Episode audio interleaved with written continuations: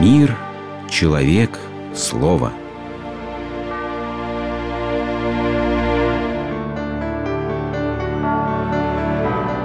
Религиозная энциклопедия.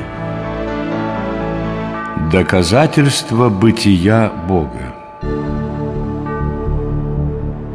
Но позвольте вас спросить, после тревожного раздумья спросил заграничный гость. Как же быть с доказательствами бытия Божия, коих, как известно, существует ровно пять? Увы, с сожалением ответил Берлиоз, ни одно из этих доказательств ничего не стоит, и человечество давно сдало их в архив. Ведь согласитесь, что в области разума никакого доказательства существования Бога быть не может. Браво! Вскричал иностранец. «Браво! Вы полностью повторили мысль беспокойного старика Иммануила Канта по этому поводу. Но вот курьез. Он начисто разрушил все пять доказательств, а затем как бы в насмешку над самим собою соорудил собственное шестое доказательство. Культовый роман Михаила Булгакова знают сегодня решительно все.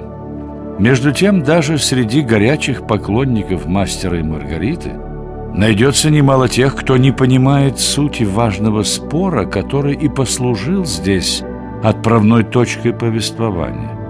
А было бы интересно проследить, как логика двух из пяти упомянутых доказательств определяет судьбы первых булгаковских персонажей. Почему автор – пристраивает Берлиоза под трамвай, а поэта бездомного отправляет в сумасшедший дом. И как справедливость шестого кантовского доказательства проиллюстрирована самим текстом романа о Понтии Пилате. Пожалуй, наиболее интересным следует считать так называемое антологическое доказательство Ансельма Кентерберийского, представленное им в произведении «Прослогион». Весь мир можно условно разделить на два класса объектов. Первые существуют только в уме. Баба-яга, круглый квадрат, нынешний король Франции. Вторые – в действительности. Причем объект из второго класса онтологически больше, чем объект из первого, так как все существующее в действительности присутствует также в уме, то есть в двух мирах. Но не всякая вещь, присутствующая в уме, найдется в действительности. Так роман в стихах Евгений Онегин, во-первых, можно представить в виде замысла, во-вторых, в виде завершенного, изданного и прочитанного произведения. Вторая вещь больше первой, ибо существует дважды – в уме самого автора и в виде реального артефакта культуры. Иначе говоря, 100 таллеров в моем кармане больше, чем простая мысль о 100 таллерах. Бога можно помыслить реально существующим или плодом человеческого воображения. Бог, как продукт разума, будет представлять собой объект онтологически меньший в сравнении с Богом действительным, а значит, это не самое большое, что можно себе помыслить.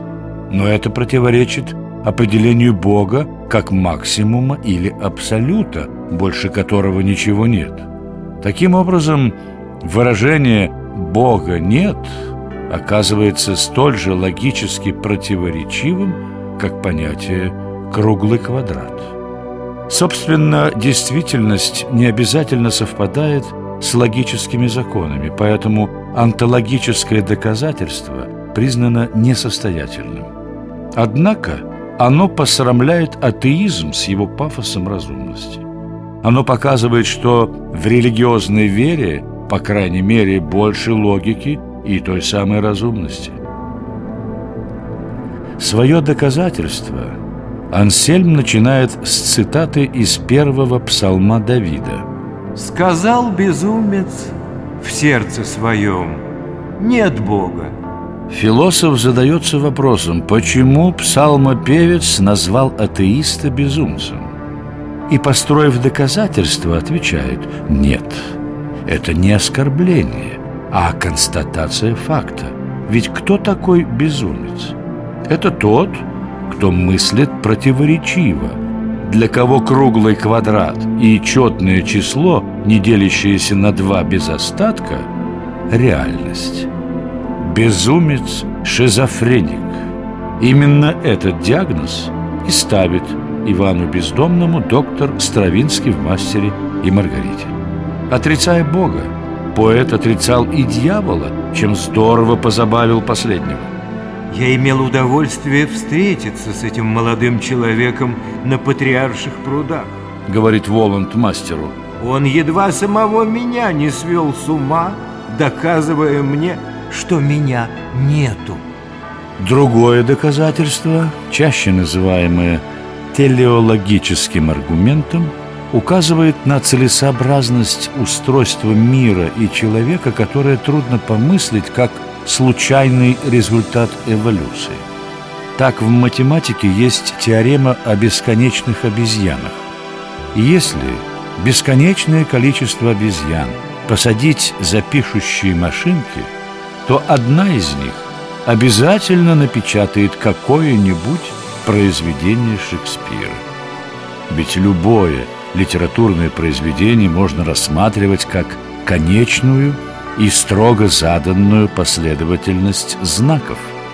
Есть вероятность того, что она может быть воспроизведена случайным образом. Правда, вероятность эта стремится к нулю.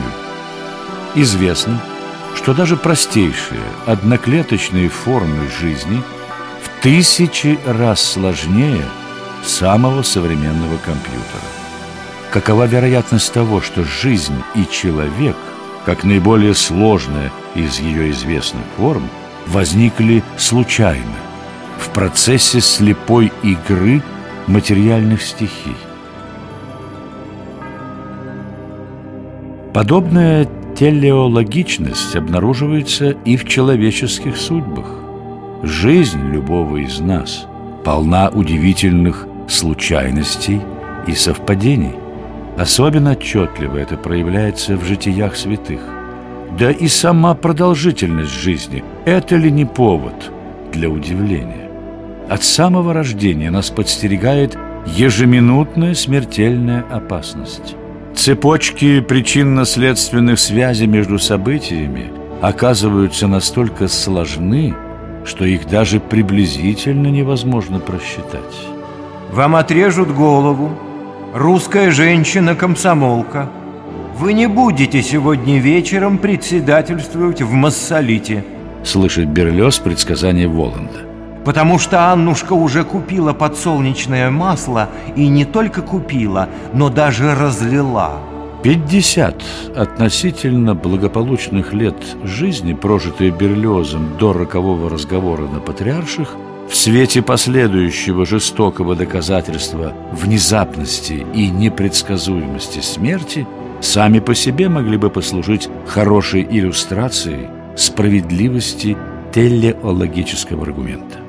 Счастливым может быть лишь тот, кто достоин счастья, то есть человек, который исполнил свой долг до конца, говорит Иммануил Кант. Проблема в том, что момент исполнения долга совпадает со смертью, а значит счастья в жизни нет. Но оно должно быть, ведь каждый человек стремится к счастью. Образно говоря, человек подобен ключу, которым открывают замок. Этот замок и есть счастье. Видя ключ, мы должны предполагать и существование замка. Остается одно – допустить существование жизни после смерти, что немыслимо без Бога. Так, словно в насмешку над самим собою, Кант соорудил собственное шестое доказательство. Вы слушали программу «Религиозная энциклопедия» из цикла «Мир, человек, слово».